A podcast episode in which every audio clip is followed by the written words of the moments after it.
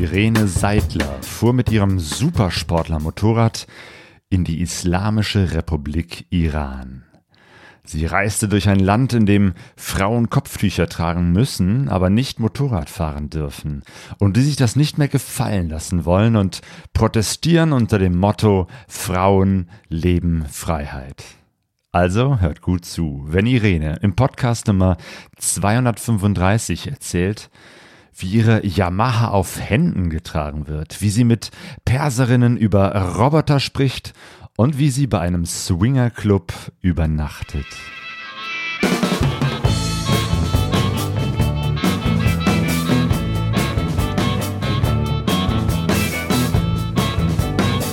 Pegasus reist. Expeditionen mit den Ohren. Herzlich willkommen zu Pegaso Reise. Ich bin Claudio und spreche heute mit Irene über eine Reise durch den Iran.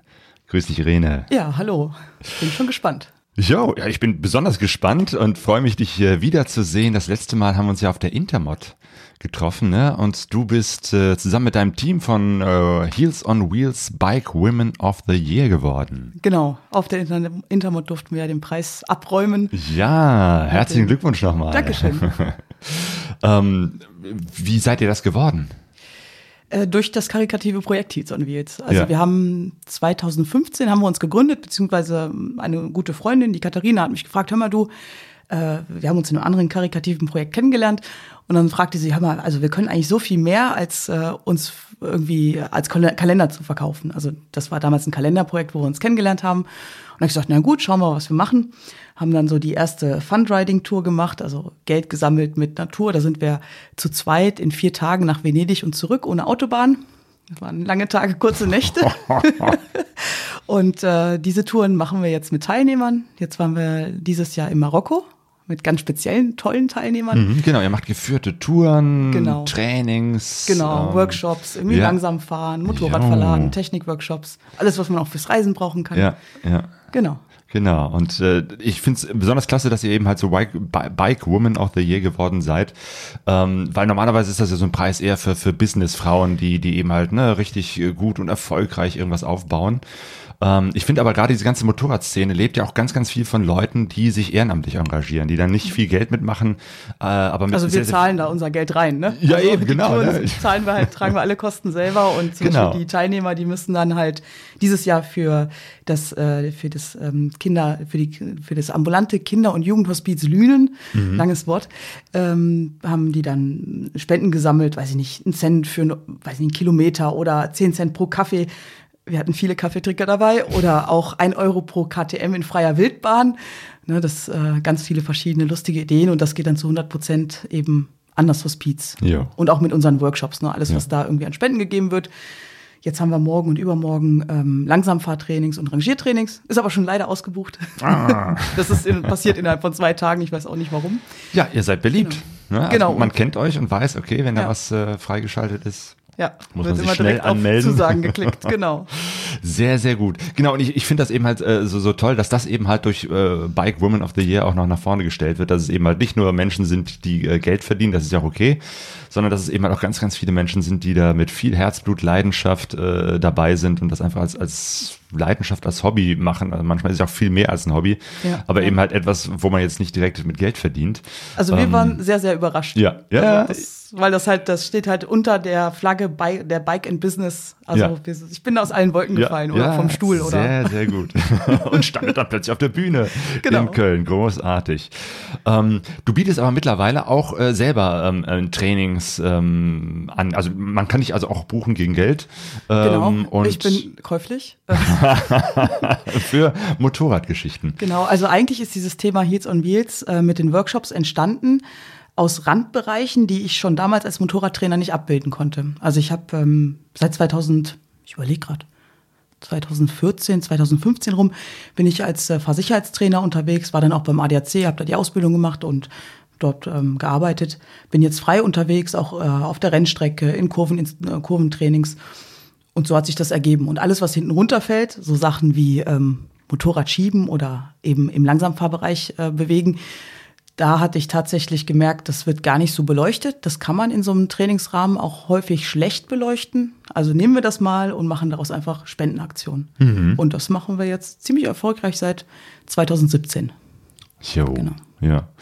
Und du bietest auch äh, Mentaltrainings an. Motorrad-Mentaltraining Genau. habe ich gelesen und dachte mir, was ist das? Genau, also letztendlich ist so das Motorradfahren, besonders bei uns Straßenfahrern oder dann, wenn es arg knifflig wird, über 90 Prozent Kopfsache. Ne, Es gibt da so ein paar Studien. 90 Prozent des Ganzen, wenn man so sein ganzes Volumen sieht, äh, ich habe eine körperliche Fähigkeit, Kraft, Ausdauer, wie auch immer, und ich habe eine geistige Fähigkeit und 90 Prozent davon ist wirklich Kopfsache. Das heißt, ich kann das gar nicht drauf schieben, dass ich den falschen Reifen drauf habe oder irgendwie nicht genug PS.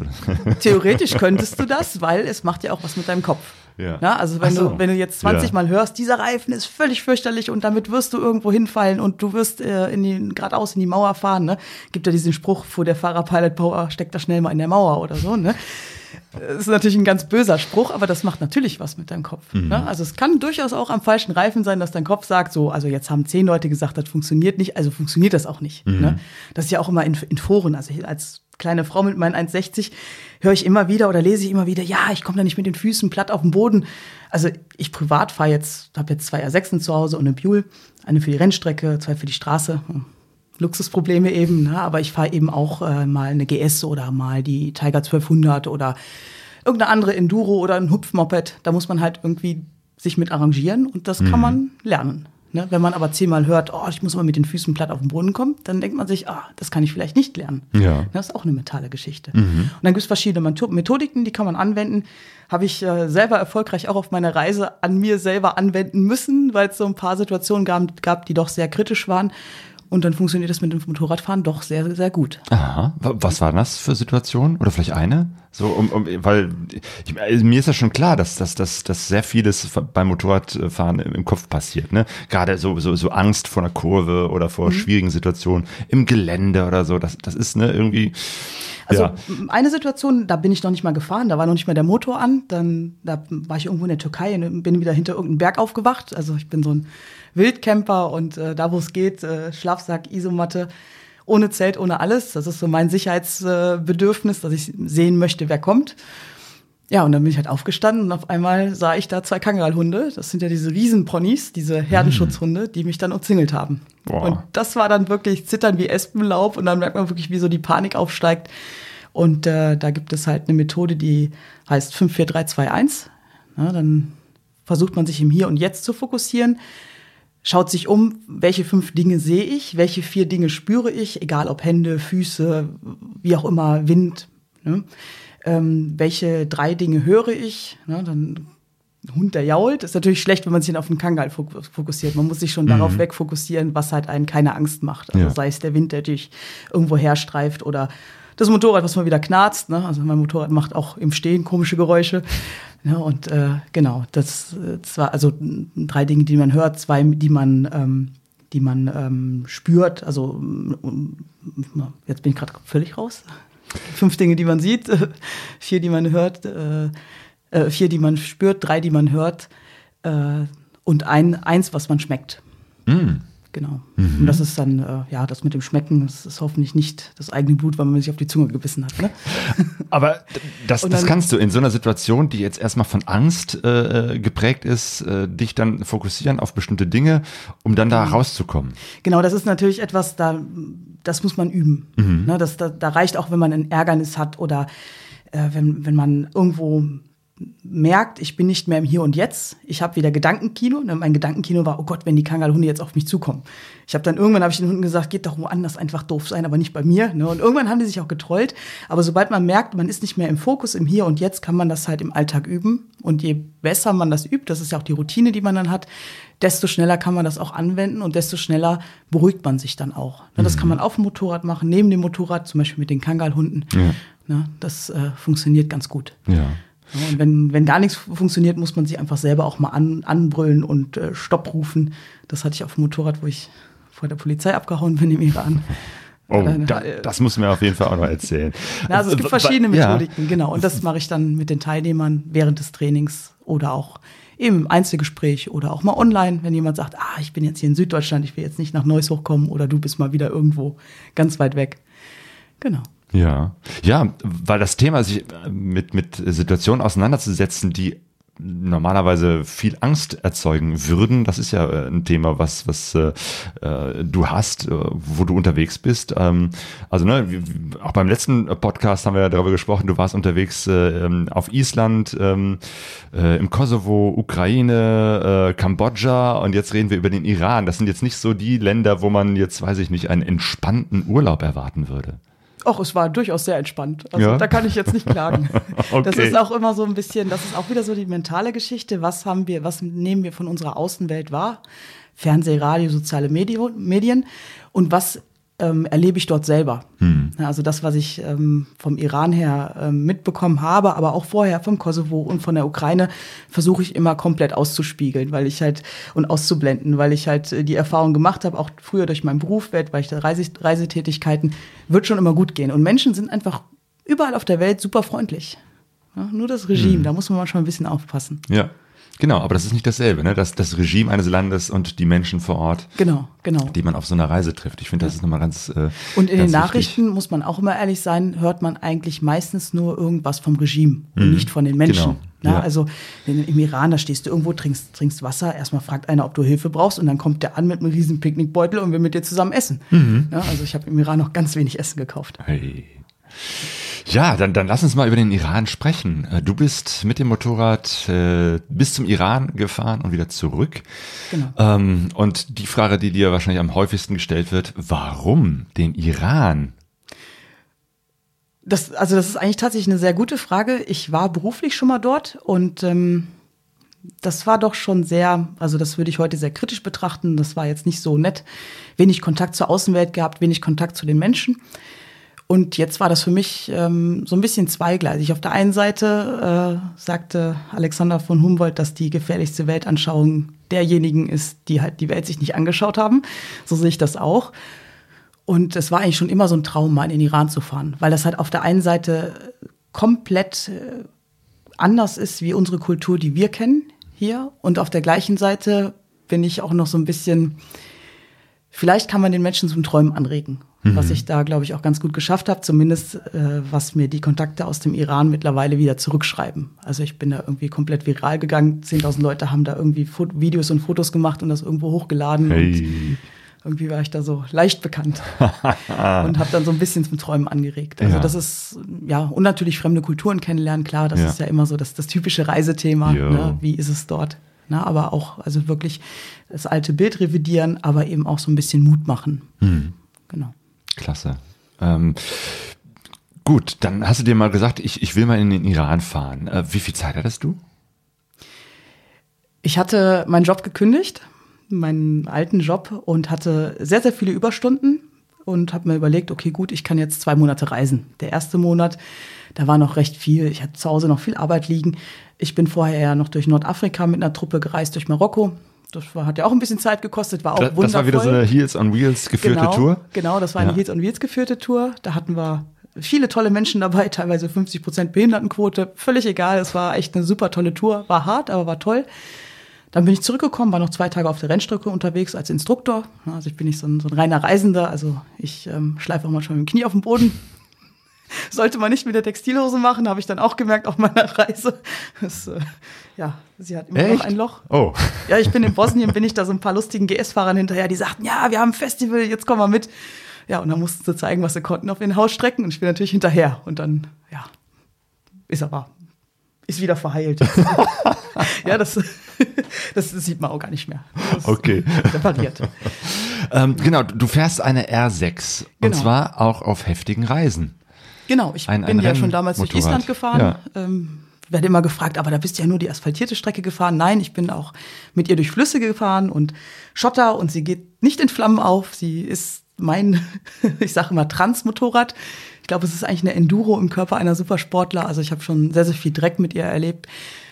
Natürlich gibt es bequemere Motorräder, aber ich habe gerade dieses Motorrad und dann ziehe ich halt eben mit diesem Motorrad los. Ja. Und wahrscheinlich auch Kopfsache, ne? Ob du durchs Gelände durchkommst, hat vermutlich viel auch damit zu tun, wie ich äh, mit welcher Einstellung ich da Genau, und genau. natürlich auch Erfahrung und so. Aber, Ja. aber sozusagen der Mensch, der auf dem Motorrad sitzt, äh, hat da mehr mit zu tun als das Motorrad selber. Man muss natürlich ehrlich sagen, äh, mit einer Reise-Enduro oder mit einer Enduro wäre es wesentlich einfacher. Also ich bin äh, schon durch Laos gefahren mit so einem kleinen Stoppelhopser. Das war so eine, so eine CRF 250 hat man zum Beispiel da.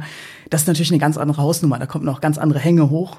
Aber letztendlich, äh, der Blick führt das Motorrad und wenn man halt nicht Angst, also wenn man versucht, nicht ängstlich zu sein, klar, ich habe auch viel Angst, vielleicht auch mehr als so manch anderer. Aber wenn man sagt, so, ich habe den weiten Blick, ich habe den Fokus in der Ferne, einfach einen Lenker loslassen oder, oder leicht führen und dann funktioniert das auch und dann kommt man auch. Also ich bin fast überall durchgekommen. Ich, kon, ich musste jetzt nirgendwo umkehren. Sehr gut. Wie hast du dich auf diese Reise vorbereitet? Also was, was muss man eigentlich alles machen? Weil zum Iran äh, wahrscheinlich braucht man ein Visum und, und irgendwelche Papiere Ja. und, und muss auch gucken, über welche Strecke fährt man bis zum Iran. Ja. Also das war eigentlich mit der heißen Nadel gestrickt. Äh, durch die Heels on Beats Touren kannte ich den Balkan schon sehr gut. Da war ich äh, zweimal mit Gruppen und habe da dementsprechend so ein bisschen Topologie auch im Kopf. Und habe geguckt, naja gut, vom, vom Iran, naja, fährst halt durch die Türkei. Ne? Wo, brauche ich äh, wenig Visum? Weil wenn man könnte auch durch den Irak fahren, dann bräuchte ich noch ein Visum, hat aber zu lange gedauert. Ich habe da tatsächlich erst mir vier Wochen vorher Gedanken drüber gemacht, dass ich doch bis dahin fahren möchte. Ähm, man beantragt ein Visum, das muss man dann irgendwo auch abholen. Ich habe das am Generalkonsulat in München abgeholt.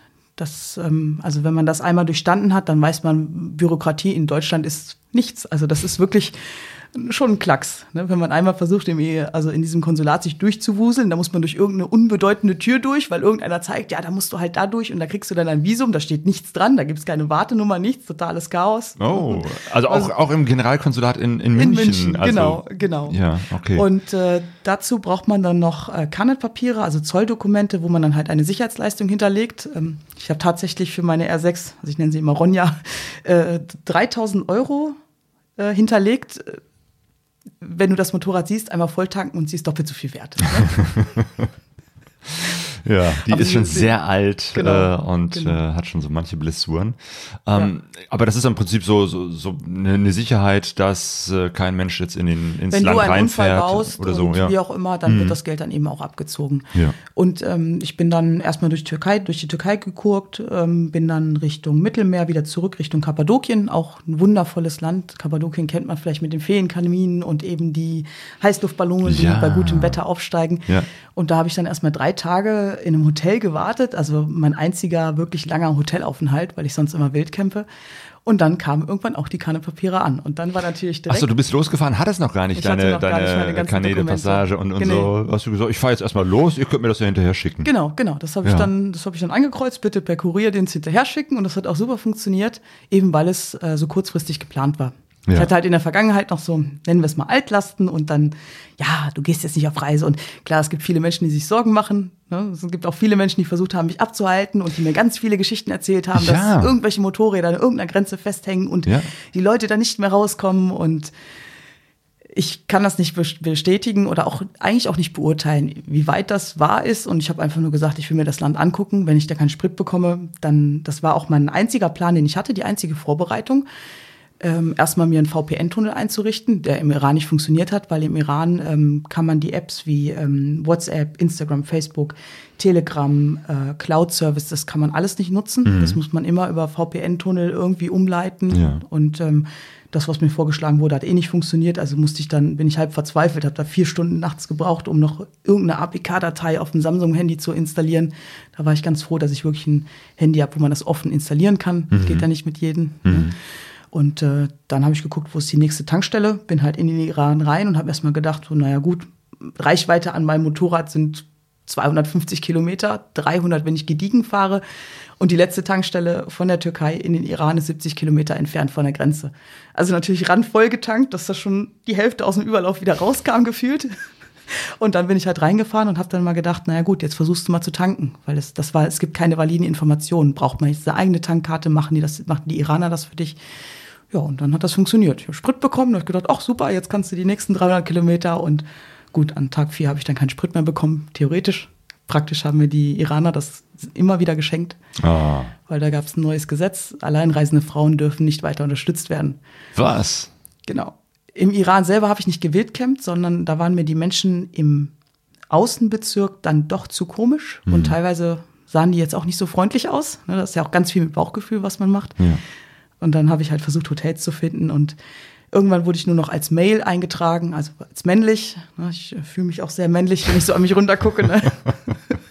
Und dann ging das auch wieder. Also die Iraner selber unterstützen das Regime nicht. Auch die, die Zapfsäulen haben dann, hat dann der Autofahrer vor mir oder nach mir freigeschalten für mein Kennzeichen, weil ich war ja gesperrt. Ja. Ich hätte ja keinen Sprit bekommen. Das heißt, es gibt strenge Gesetze, aber es gibt eben halt auch Menschen, die irgendwas äh, hinkriegen, um Genau. diese Gesetze zu umgehen. Genau, das wird ständig umgangen. Also auch spätestens im Schutze der Dunkelheit wer, wer, werden auch, äh, ja, sprechen alle Frauen mit allen Männern und was eigentlich auch dort nicht, ja, was sittenwidrig ist.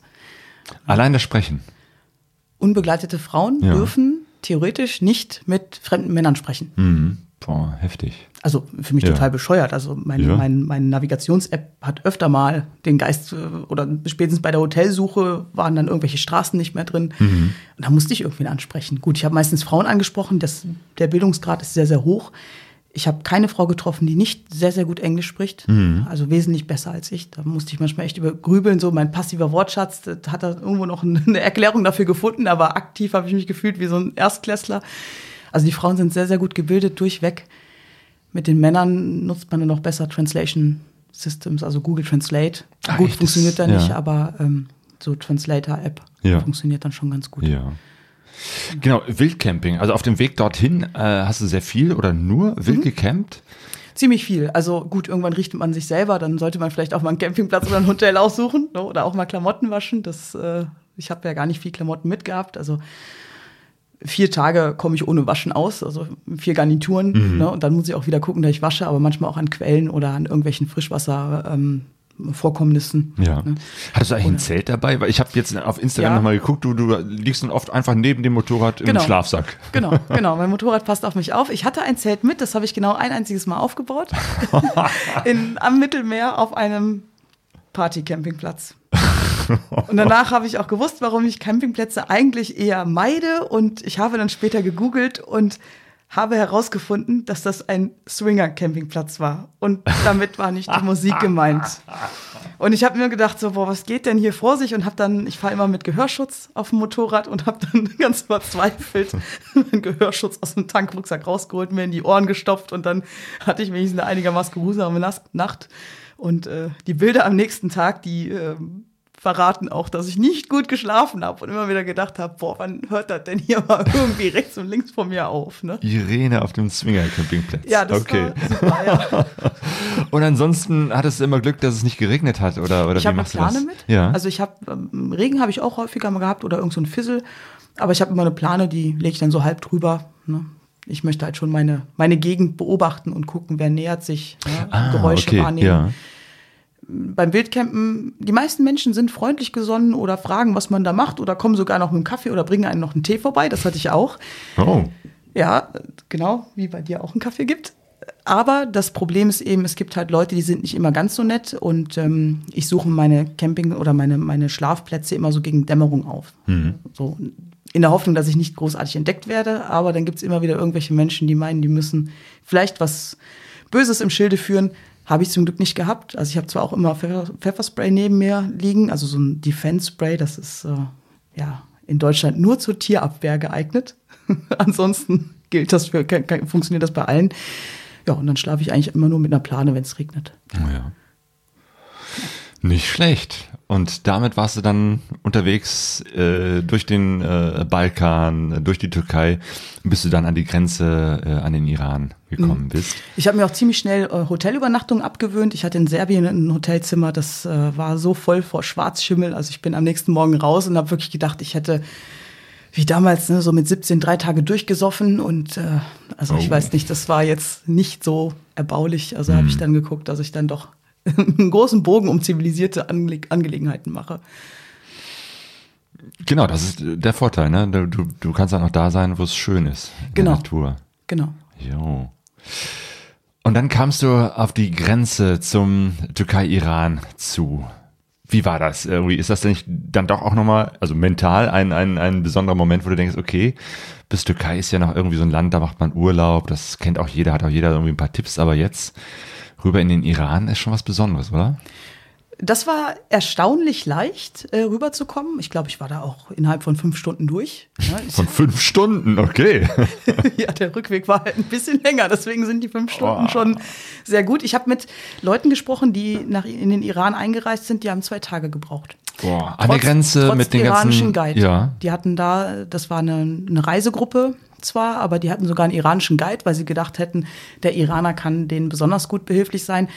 Ich selber habe einfach nur ein freundliches Gesicht gemacht und ähm, ja, dann musste ich mit meinem ganzen Gerödel und Geraffel zum Röntgen, habe dann dem Grenzbeamten noch einen Drehmomentschlüssel erklärt. Also Mein- das, das Gepäck wurde durchgerönt, Genau, ob genau. da nicht irgendwas drin ist. Genau, mein Gepäck wurde durchgerönt. Die wollten meinen Kaffee behalten, da wurde ich ein bisschen grantig als äh, erklärter Kaffeetrinker, habe aber dann auch dort einen Kaffee gekocht. Ne? Und, äh, Ah, ja. um zu zeigen, das ist jetzt hier auch. Äh, ja, eigentlich auch so ein bisschen eine freundliche Geste. Ich Ah, denke ja. mal, das hat mich später auch noch mal ähm, ja, mein, mein Rückgrenzprozess noch mal beschleunigt, weil die sich an mich erinnert haben. The girl with the coffee. Ja. Ähm, aber naja gut, ich habe halt um die 40, 45 Kilo Gepäck mit. Ich brauche erstmal Mhm. Hecklast. Zweitens habe ich sehr viel Werkzeug mit, weil ich immer für sämtliche Eventualitäten gerüstet bin. Ich meine, in Teheran musste ich erstmal meinen Luftfilter sauber machen mit den schmalen Mitteln, die ich habe. Es gibt ja da nichts. Also nichts für große Motorräder, weil 600 Kubik ist verboten. Als Frau zu fahren ist verboten. Alleinreisend war ab Tag 4 quasi verboten. also eigentlich ich warst du war. komplett. Ich war komplett Outlaw. illegal. Ja, genau, ich war so. Aber das, das äh, war eigentlich die größte mentale Schwierigkeit für mich. Ich bin halt dort gefahren. Ich bin auf den, ich habe mich auf den Straßen, ich habe mich überall frei bewegt, egal ob der Straße, ob auf der Schotterpiste. Gut, naja, die Polizei wollte mich mal verhaften, aber auch das kann man ja dann äh, beschleunigt entgehen, nennen wir es mal so. Rechtes Gas, da wird die Landschaft schneller. War dir das eigentlich bewusst, da, dass du eigentlich hier äh, so Outlaw bist? Ja. Also dass, dass es eben halt verschiedene ähm, Gesetze gibt, die du einfach als Person, ohne jetzt irgendwas großartig zu machen, einfach dadurch, dass du da bist, ähm, schon. Ähm, Ja, ähm, das, das wusste ich brichst. von vornherein. Ja. Das, äh, da wird ja auch ähm, auf sämtlichen Seiten gewarnt, dass das halt alles nicht erlaubt ist. Und Mhm. ich habe mir gedacht, wenn die mich als Touristin reinlassen mit meinem illegalen Motorrad und dann auch fahrenderweise und mir noch Good Luck wünschen, dann werde ich wohl auch dort fahren können. Und das hat auch funktioniert. Mhm. Ja. Es gab so viele ähm, freudige Momente von, von Frauen und Kindern, die, die wollten mein Motorrad anfassen. Da musste ich mal gucken, dass sie nicht zu nah an den Krümmer drankommen. Die, die wollten mir die Hände schütteln, die wollten immer mit mir essen. Also das war unfassbar. Und ähm, auch viele Frauen, die gesagt haben, dass äh, ich vielleicht, äh, also dass, dass ich in der, imstande wäre, vielleicht mit ein paar anderen Freunden eine Revolution auszurufen. Oder zumindest zu bewirken Ja. fand ich zu dem Zeitpunkt sehr überschwänglich von denen oder, oder übertrieben. Ja, Mittlerweile mit Abstand glaube ich tatsächlich, wenn ich, wenn wir zu dritt, wenn wir mit drei Frauen da durchfahren würden, glaube ich, könnte das durchaus passieren. Ja, äh, vor uns, wir haben gerade schon äh, im Vorhinein davon gesprochen, äh, liegt das Buch ähm, von Lo Lois Price. Im Iran dürfen Frauen nicht Motorrad fahren. Was passierte, als ich es trotzdem tat?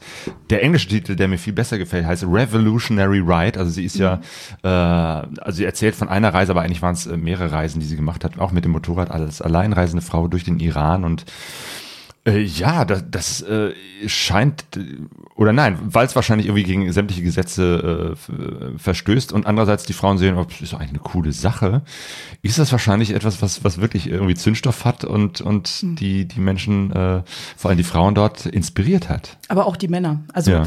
mir sind Männer auf der Autobahn oder, also, naja, was heißt Autobahn? Nennen wir es mal Schnellstraße hinterhergefahren. Ich habe nach einem Vorfall mit der Polizei, wo ich abgehauen bin, die ganzen Schotterpisten eher gemieden. Da haben mich auch die iranischen Frauen vorgewarnt, dass ich da besser asphaltierte Straßen nehme. Und äh, die Männer sind mir auch hinterhergefahren und wollten ein Selfie machen. Und ähm, wenn man mal sich die Gesellschaft anschaut, 10 Prozent der Gesellschaft dort sind Muslime. Sonst sind sämtliche andere Religionen vorherrschend. Ah, echt? Nur Und von 10%? diesen- Genau, und von diesen 10 Prozent schätzten, also sagte eine Iranerin, sie schätzt, dass nicht mal sieben, also insgesamt sieben Prozent der Bevölkerung praktizierende Muslime sind. Hm. Also die wirklich so, ja, kernislamistisch sind. Hm. Ne? Und ansonsten versuchen die halt an jeder Ecke und Enden äh, sich die Freiheiten zurückzuholen. Selbst im Hotel, also in geschlossenen Räumen, in den Autos. Ne? Man schaut da mal rein, die haben alle getönte Scheiben, die Frauen haben da nie ein Kopftuch auf. Ich selber habe in der Öffentlichkeit oder ich in den großen Städten, naja, was heißt große Städten, alles über zehn Einwohner geführt, da ist überall eine Videoüberwachung und ich habe über fünf, also fünf SMS bekommen, dass mein Kopftuch nicht richtig sitzt.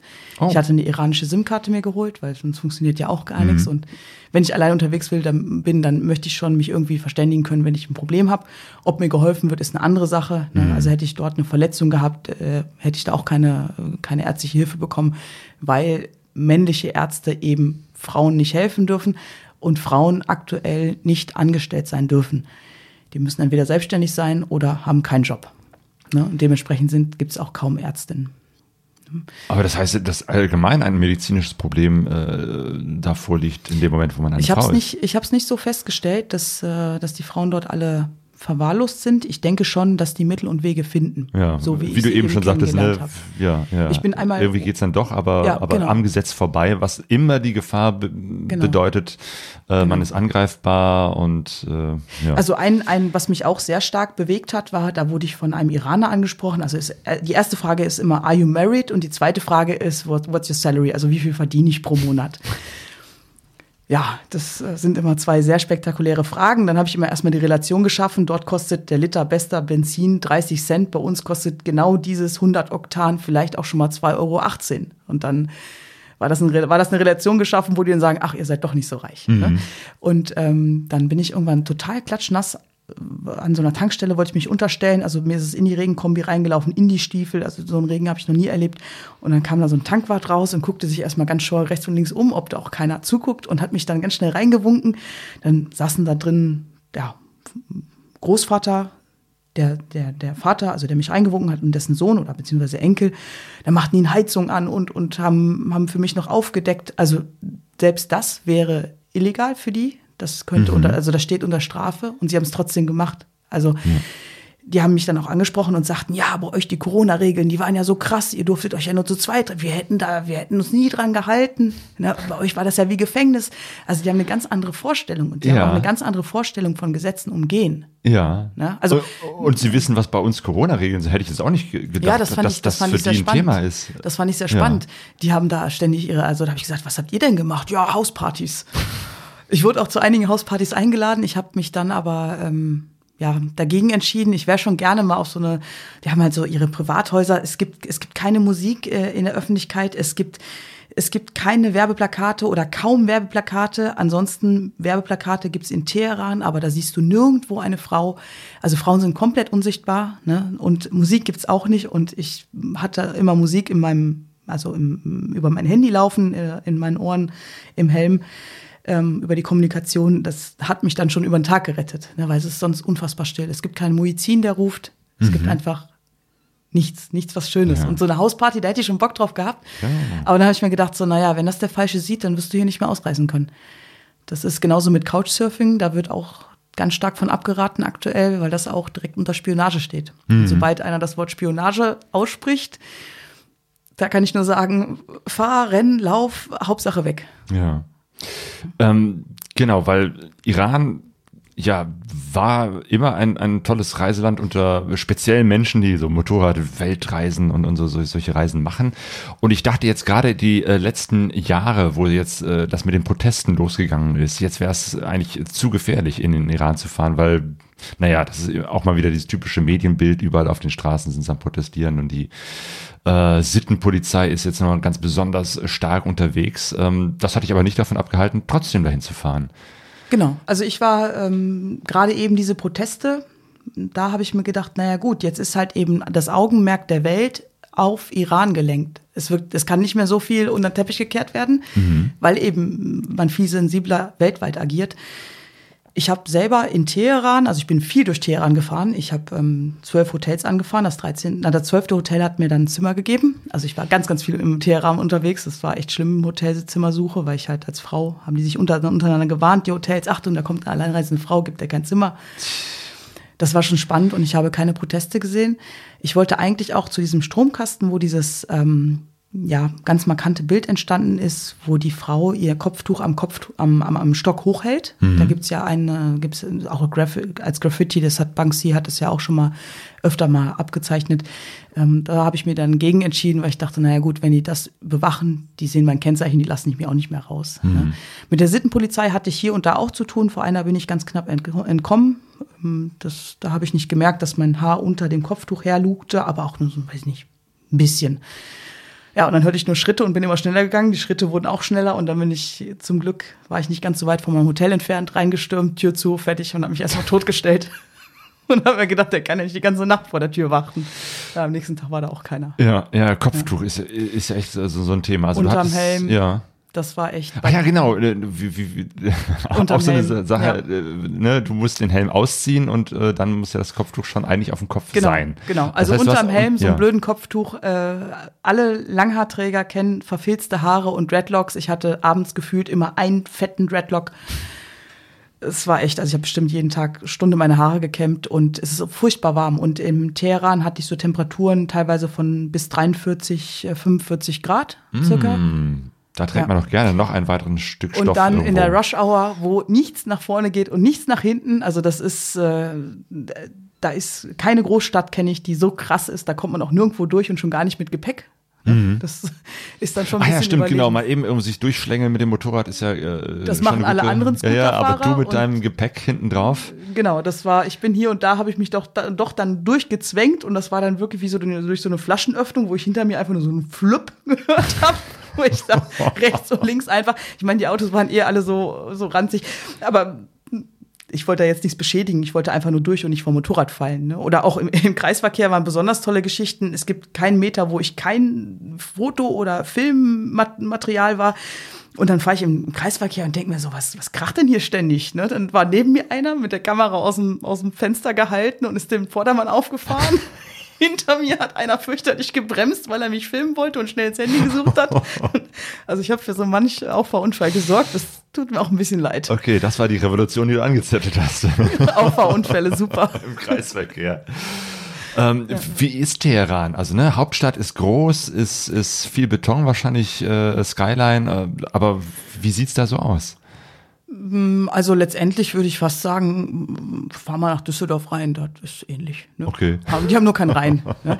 ähm, also das sind schon, schon große Weiten, äh, viele große architektonische Werke. Ich bin halt bis zum Freiheitsturm gefahren. Da wollte ich unbedingt hin, das war so mein erklärtes Ziel. An der Grenze wurde, wurde mir nämlich gesagt, ich darf keine 30 Tage reisen. Als alleinreisende Frau darf ich nur 10 Tage reisen, habe aber für 30 bezahlt. Aber ich habe mir gedacht, bevor ich da aufmucke, bleibst du mal besser ruhig. Also bin ich nur, nur in Anführungsstriche bis nach Teheran gekommen. Ähm, letztendlich ist das eigentlich auch so eine riesengroße Betonstadt, die eigentlich auch äh, hier und da viele grüne Ecken und Stellen äh, beherbergt. Die Straßen sind erstaunlich gut. Und was Teheran oder was der ganze Iran hat, sind diese fürchterlichen Geschwindigkeitstemposchwellen. Na, also ihr kennt ja so, in, Ja. in den Niederlanden kennst du ja hier Drempeltjes, ne? Ja. ja. Auch Drempeltjes. Brasilien gibt's die auch, ja. Ja. Ganz viel. Äh, Allerdings äh, im Iran, äh, ich habe ständig aufgesetzt. Ich habe schon versucht anzubremsen und das Fahrwerk rauszulupfen. Ich glaube, mein Krümmer unten hat vielleicht nur noch so 0,5 Millimeter Wandung. Also ich bin immer aufgesessen. Und, aber auch Autos. Ne? Ja. So zwischendurch hat man dann gesehen, wie dann irgend so ein Verkleidungsteil vom Auto, ein Schweller oder wo auch immer mal so rechts und links mal rausguckte. Dann ist man hinter, hinter, den, hinter diesen Drempeltjes, die ist irgendeiner ausgestiegen, hat das wieder dran geschlagen und ist weitergefahren. Also die kennen das. Kummer sind sie gewohnt. Ja. Also die haben fürchterlich hohe Temposchwellen. Ja. Also diese, diese Tempo-Begrenzer. Ja, ja, ja. Und viel Verkehr und du musstest zwölf Hotels abklappern, um eins zu finden, wo du übernachten konntest. Und das war noch sündhaft teuer. Das hat mir echt ein Loch in die Reisekasse gerissen. Also im Iran aber, ist aber das, ist denn nicht schon mal nach dem sechsten, siebten, achten Hotel irgendwie die, die Verzweiflung äh, hochgekommen, Sie- wo du gesagt hast, schon. hier Also komm, jetzt, war- das, das bringt doch alles nichts. Ja, es war dunkel, es war einfach nur super warm. Äh, Gut zu trinken hatte ich noch. Ich habe immer geguckt, dass ich immer genug zu trinken mit habe, aber irgendwann steigt wirklich die Verzweiflung auf. Und irgendwann kommt auch so die Frage, warum tue ich mir das hier an? Ja. Also ich war so kurz davor zu sagen, ich fahre jetzt einfach zwei, drei Tage durch bis zur Grenze zurück. Das wären so zwei, drei Tagesetappen gewesen. Ähm, Und irgendwann habe ich gesagt, naja, komm, das muss doch hier irgendwie funktionieren. Ne? Andere haben vielleicht auch ähnliche Probleme. Und da waren aber immer wieder ganz freundliche Menschen, die mir einen Tipp gegeben haben, wo noch ein Hotel ist. Weil das Problem ist, äh, in Deutschland schaust du auf Google Maps nächstes Hotel Jo. oder irgendein anderes Kartenmaterial.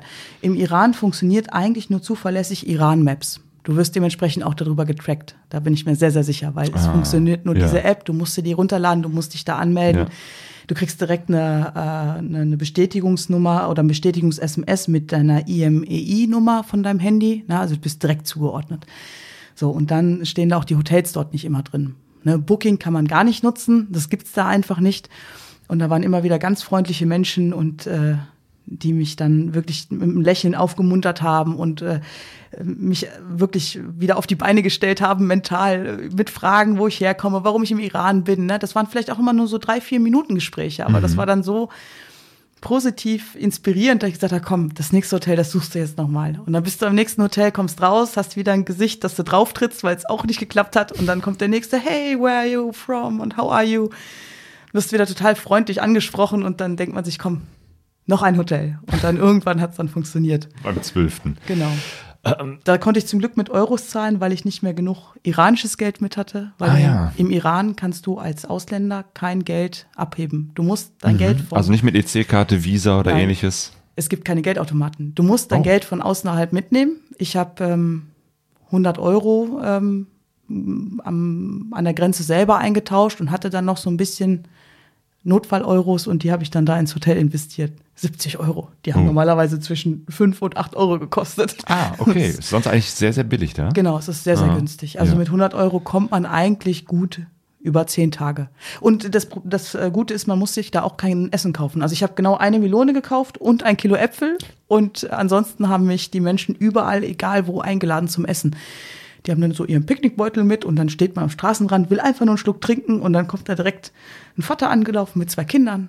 Do you want to have lunch? Ja, und dann sitzt du dann da. Ja, und isst erstmal mit den fünfmal zum Mittag gefühlt, Ja. egal wo du anhältst, zehnmal zu Abend. Also die Gastfreundschaft ist unfassbar herzlich. Und bei, bei diesen Essen kann ich mir vorstellen, dass da auch interessante Gespräche entstanden sind. Ne? Ja, äh, are you married? What's your salary? Das hatten wir ja schon.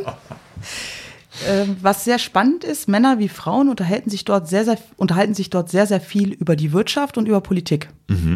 Und die sind unfassbar gebildet. Also teilweise sind wir irgendwo ähm, beim World Economic Forum ge- angekommen oder eben auch über die politischen Situationen in den unterschiedlichen europäischen Ländern.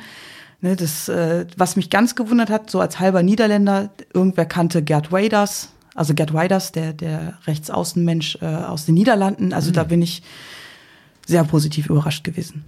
Dass Das sie sich da so gut auskennen. Ja, also es sind nicht so die typischen Smalltalk-Gespräche wie bei uns, ja, äh, was sind deine Hobbys, was machst du so, sondern es geht wirklich direkt ins Eingemachte und dann wirklich auch in politische Themen. Und da habe ich auch festgestellt, ähm, dass die, die sich dann Perser nennen, das ist so die, das sind so die stolzen äh, kosmopolitischen Menschen. Es stimmt, weil ne, Persien ist ja eigentlich das Land und, und es heißt zwar Iran, aber die Genau. lehnen sozusagen die iranische Republik mit ihrem ganzen pseudo-religiösen Überbau, den Genau. ganzen äh, Scheiß lehnen sie ab und deswegen nennen sie sich Perser und nicht Genau. Iraner. Wenn dir einer sagt, ich bin Iraner, dann äh, ist immer so, ah, nice to meet you. I think I have to uh, travel. Ah, ja, und dann äh, habe ich mal geguckt, dass ich ganz Ja. schnell wegkomme.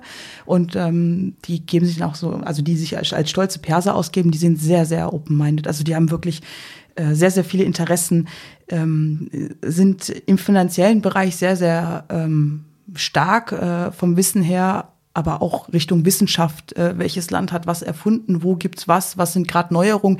Ich habe mich mit einem, nee, mit einer Frau habe ich mich über Boston Dynamics unterhalten, weil ich aus der Robotik komme von ganz früher. Die haben halt ähm, so Roboterhunde und so Kram, ne? Früher für den Krieg oder die haben, eigentlich wurde es für den Krieg, Krieg gebaut. Und da habe ich mich mit denen über Roboter unterhalten. Also das war unfassbar krass. Also Das Wissen von denen ist schon sehr, sehr beeindruckend. Ja. Und wie sehen Sie Ihre Politik, Ihre Situation, dass das Land eigentlich so in, in so einer diktatorischen Herrschaft von, von diesen Menschen, die eigentlich im Prinzip den Islam nutzen als, als, als Unterdrückungsmittel? Das, das hat mich sehr, sehr traurig gestimmt. Im Land selber wird da nicht drüber gesprochen. Ich denke mal, das ist auch die Angst. Ich habe dann Iraner außerhalb äh, des Irans äh, kennengelernt. Das waren so drei Motorradfahrer. Die sind ähm, mit ihren 220 Kubikmaschinen unterwegs gewesen. Ich habe den an der, an der türkisch-georgischen Grenze gesehen, äh, getroffen und da haben wir uns unterhalten. Ähm, sie wünschen sich natürlich alle, dass es wieder Freiheit gibt für die Frauen, also Gleichberechtigung, Freiheit, dass es wieder so die 1970er Jahre gibt. Dann gibt es Frauen, die habe ich dann wirklich offen angesprochen oder, oder habe hab denen einfach nur alles als Gute gewünscht und viel Kraft. Und das, das habe ich auch ernst gemeint, dass ich noch nie so starke Frauen getroffen habe wie im Iran, also stolz starke Frauen. Und dann sagst du denen das und dann siehst du einfach nur, wie die sich das Kopftuch vors Gesicht ziehen und in Tränen ausbrechen. Mhm. Also die Situation, wo sie sich gerade befinden, da sind die meisten nicht glücklich mit. Und sie wünschen sich auch alle 1970 wieder. Mhm. Also die Zeit vor äh, dem Mullah-Regime. Ich hatte auch eine direkt die, der erste Morgen, dann saß ich am Frühstückstisch und dann saßen da drei Damen in der Nähe, die waren alle irgendwo so zwischen 60, 70 Jahre alt und zwei sind nach Hause gesprintet, die haben irgendwie um die Ecke gewohnt und dann, als sie rausgefunden haben, dass es mein Motorrad ist, was da im Flur stand, also in den Hotels selber wurde mein Motorrad von vier Männern immer irgendeine Etage hoch oder runter getragen oder weggesperrt. Es stand nie draußen. Oh. Das, das Problem ist, äh, mir wurde gesagt, die Mullahs, die fahren halt abends rum. Alles, was westlich ist, wird geklaut. Nicht des Clowns und des Wertes wegen, sondern der Zerstörung wegen. Dass man auch bloß keinen westlichen Einfluss hat.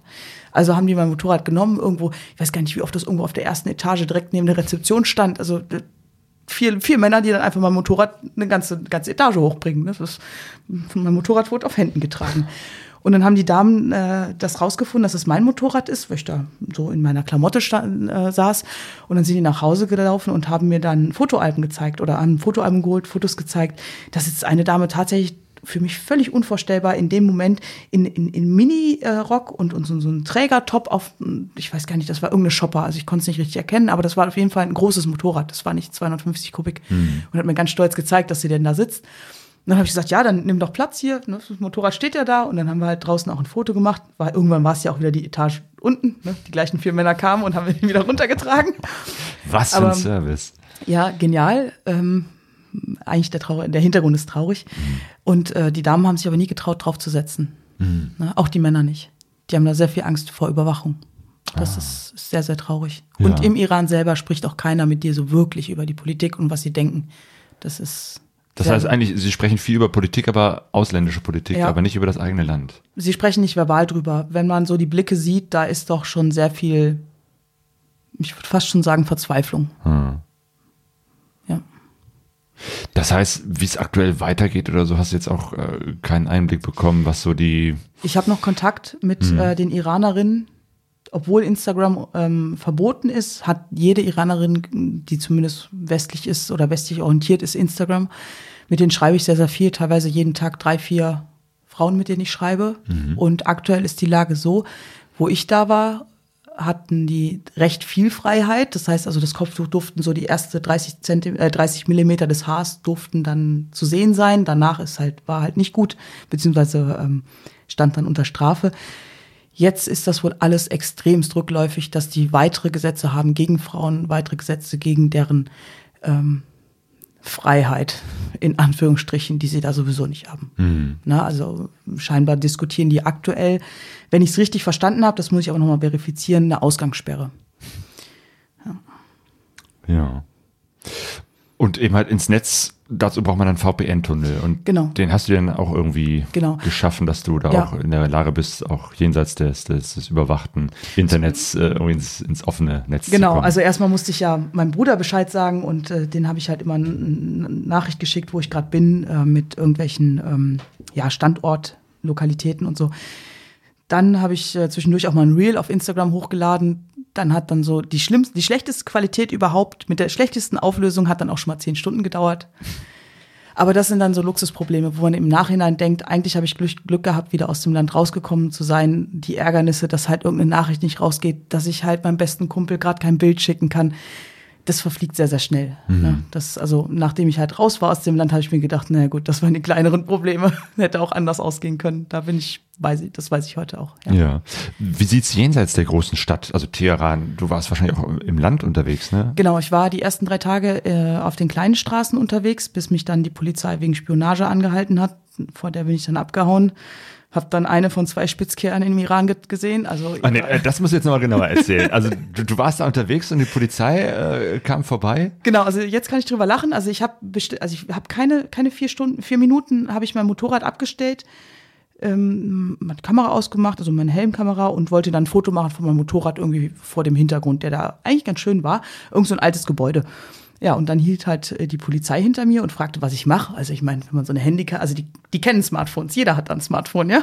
wenn du ein Foto machst, dann machst du wahrscheinlich ein Foto von dem Motorrad und dem, der Landschaft. Und hab mir das auch gesagt und habe mich zum Glück wieder so auf mein Motorrad gekrabbelt. Ich habe immer einen Schlüssel so halb stecken und äh, habe auch eigentlich fast immer, guck immer, dass ich abfahrtsbereit bin. Ja, und dann ähm, sagte auf einmal irgend, also einer von den beiden, ja, that's, uh, that's spy oder irgendwie sowas, also irgendwas Richtung Spionage. Und wenn man halt ähm, mal so schaut, äh, Spionage ist so das, wo du eingebuchtet wirst und auch nicht mehr rauskommst. Und das war so mein Moment, wo ich gesagt habe, es ist mir jetzt völlig egal, ob ich das falsch verstanden habe oder nicht. Ich habe gedacht, ich hätte es falsch verstanden, habe dann aber, naja, der Zusammenhang war auf jeden Fall Spionage. Äh, habe dann einfach nur geguckt, Motorrad an und los. Und dann bin ich halt einfach losgebrettert, guck in den Spiegel, freue mich auch, dass denn die Lichter von denen kleiner werden. Das heißt, die, die Polizei hat dich verfolgt und du bist Ja, vor der also- Polizei weggefahren. die sind schon hinterher gefahren. Boah. Ne, das hatte ich zweimal. Die fahren dann schon hinterher. Ja. Ja, ich meine, klar, ne, wenn du abhaust. Und ich, Tja. Ja. ja, und dann äh, habe ich nur gedacht, so, oh, wo ist denn die Straße?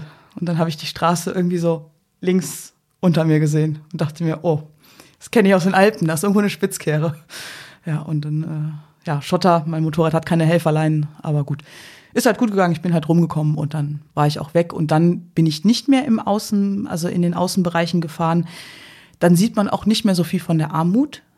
In den großen Städten ist das so, die haben da auch gar nicht so diese Slums, was man aus anderen Ländern kennt. Die haben eigentlich immer die Großstädte, die Touristenvorzeigegeschichten, wenn man von Tourismus sprechen kann, sind immer sehr gepflegt. Klar sind die Straßen, die haben da Spurrillen und da kann man auch schon mal in der Spurrille einen ordentlichen Versatz haben, aber im Grunde genommen ist das sehr, sehr gepflegt dort. Es liegt kein Müll rum, es gibt keine Obdachlosen und nichts. Wenn man außerhalb kommt, wenn man wirklich mal diese Gravel-Routen befährt, dann sieht man wirklich die Armut. Draußen auf dem Lande. Genau. Jo. Du bist der Polizei davon gefahren, aber Ich bin auch afghanischen Flüchtlingen vorbei äh, davon gefahren. Ich hatte drei Was? Heiratsanträge, ja, ja. Ich äh, fand die aber jetzt nicht so nett, dass ich mir dachte, oh, die musste jetzt heiraten. Also da ist halt auch schon ganz, ganz äh, krass, dass die, dass dort die, die Flüchtlinge auch extrem ausgebeutet werden. Mhm. Ja, und die natürlich nach jedem Grashalm gre- greifen. Und wenn die dann ein deutsches Kennzeichen sehen und das ist noch eine Frau, die ist vielleicht heiratswütig. Da war ich jetzt eher weniger. Ne?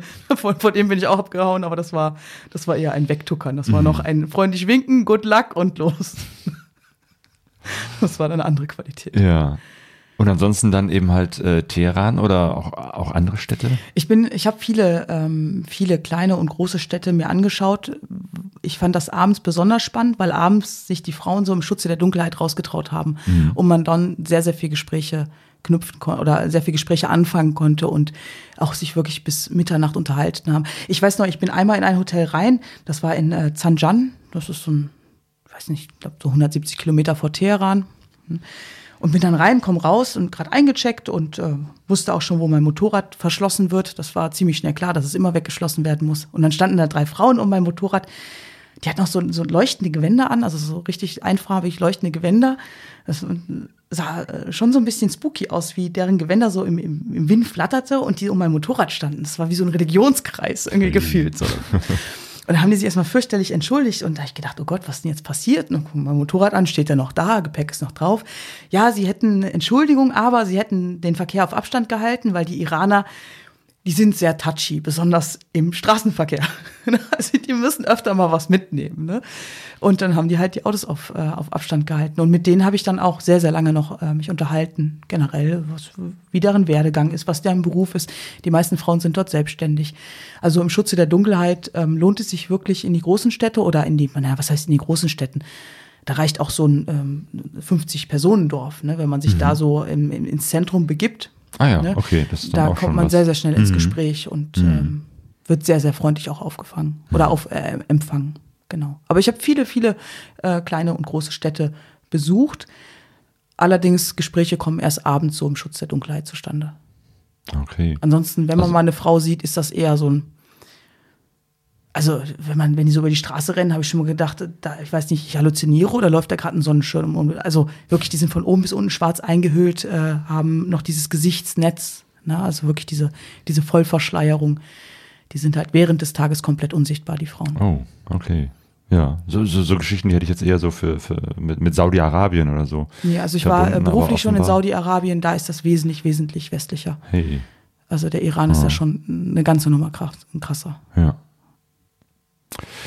Heftig. Und du warst da eben halt mit deinem Motorrad unterwegs und hast für sehr viel Aufsehen äh, gesorgt. Ähm, und du hattest nur zehn Tage Zeit, leider. Genau, also ich habe mir gedacht, naja gut, du hast zehn Tage, habe geguckt, dass ich an Tag acht, also an Tag acht habe ich geplant, meinen Grenzüber, also meinen Gren- Grenzübertritt wieder zurückzugestalten. Natürlich könnte man zehn Tage voll ausnutzen, habe ich gedacht, aber gut, das ist mir alles zu kritisch hier. Ein Tag länger und du wirst direkt eingebuchtet. Das ist das, was man hört. Das wollte ich jetzt nicht verifizieren. Und, und wo wolltest du raus? Also hattest du vor, da irgendwie noch weiterzufahren oder genau, wieder zurückzufahren? Ich bin oder? am Kaspischen Meer zu, am, am Kaspischen Meer entlang gefahren und wollte über Aserbaidschan raus. Dafür hatte ich halt auch ein Visum. Äh, Das Rätsels Lösung, Aserbaidschan hatte bis zum 1. Juli alle Grenzen geschlossen und äh, so lange konnte ich jetzt auch nicht warten, weil zehn Tage sind zehn Tage. Da, ähm, da habe ich mir so eine ganz kleine Grenze ausgesucht, die sollte mir später nochmal zum Verhängnis werden. Also ich kam da nicht raus, Aserbaidschan ist geschlossen. Dann habe ich noch ähm, versucht, in, nach Armenien rüberzukommen. Da gab es halt noch drei Grenzübergänge. Hat alles nicht funktioniert, weil die iranische Seite mich nicht rausgelassen hat. Warum auch immer. Alleinreisende Frauen über den Iran nach äh, Armenien haben die nicht rausgelassen. Gut, ich habe dann irgendwann meine gute Sonnenbrille eingetauscht und gegen irgend, bei irgendeinem Grenzschleuser hat auch nichts gebracht, der hat mich auch nicht rübergekriegt. Die Grenzschleuser sind unfassbar freundlich. Ne? Und du hast auch Motorradfahrer, die äh, im Grenzbereich äh, total passionierte Motorradfahrer mit ihren kleinen Motorrädern, die einen dann total feiern und einen unbedingt helfen wollen, also wirklich von aus tiefstem Herzen helfen wollen. Auch die haben es nicht geschafft. Und dann bin ich halt wieder zur türkischen Grenze und da hat mich dann einer wiedererkannt.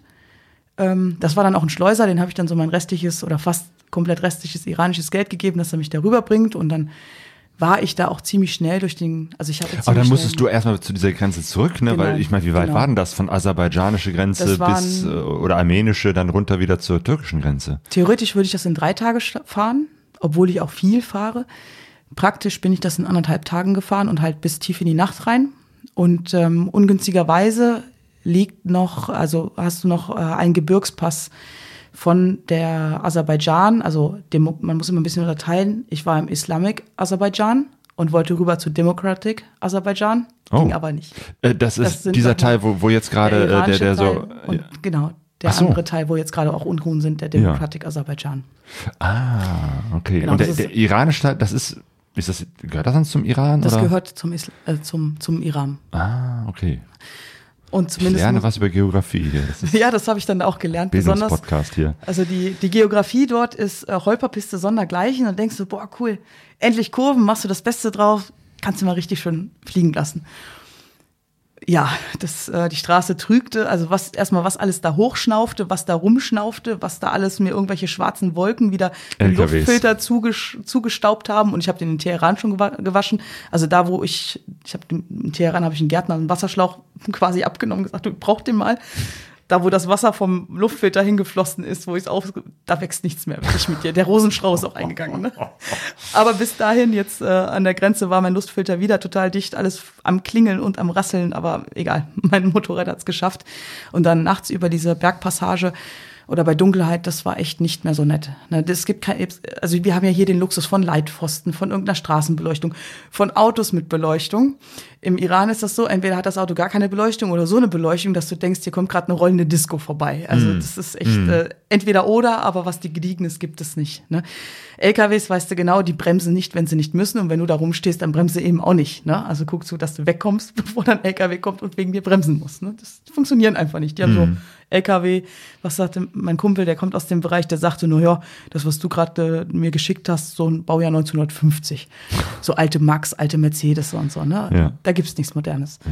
Und dann bin ich halt irgendwann, hab dann in Armenien versucht rüberzukommen, ging auch nicht. Da stieg dann auch so ein bisschen die Verzweiflung. Das war dann schon ein bisschen mehr als Hotel nicht gefunden, weil wenn ich kein Hotel finde, dann stelle ich mich auf irgendeinen Berg und schlafe um mein Motorrad. Ne? Das Worst Case, aber nicht rüberzukommen war die Aber andere aus dem Geschichte. Land nicht mehr rauszukommen, das ist natürlich eine, eine Geschichte. Oh. Aber in der Türkei hatte ich dann irgendwann endlich meinen Stempel im, im, im, im Reisepass und, und dieser, dieser, ich weiß noch, dieser Grenzbeamte, der hat mich dann, oder nicht dieser Grenzbeamte, der Schleuser, den habe ich erstmal geguckt, wie viel Geld ich habe und er hat halt gesehen, ich habe noch Geld und hat er mich direkt am Jackenärmel gepackt und meine Jacke war so durchgeschwitzt, da kam schon Wasser unten raus. Ne? Es war ja jetzt nicht kalt.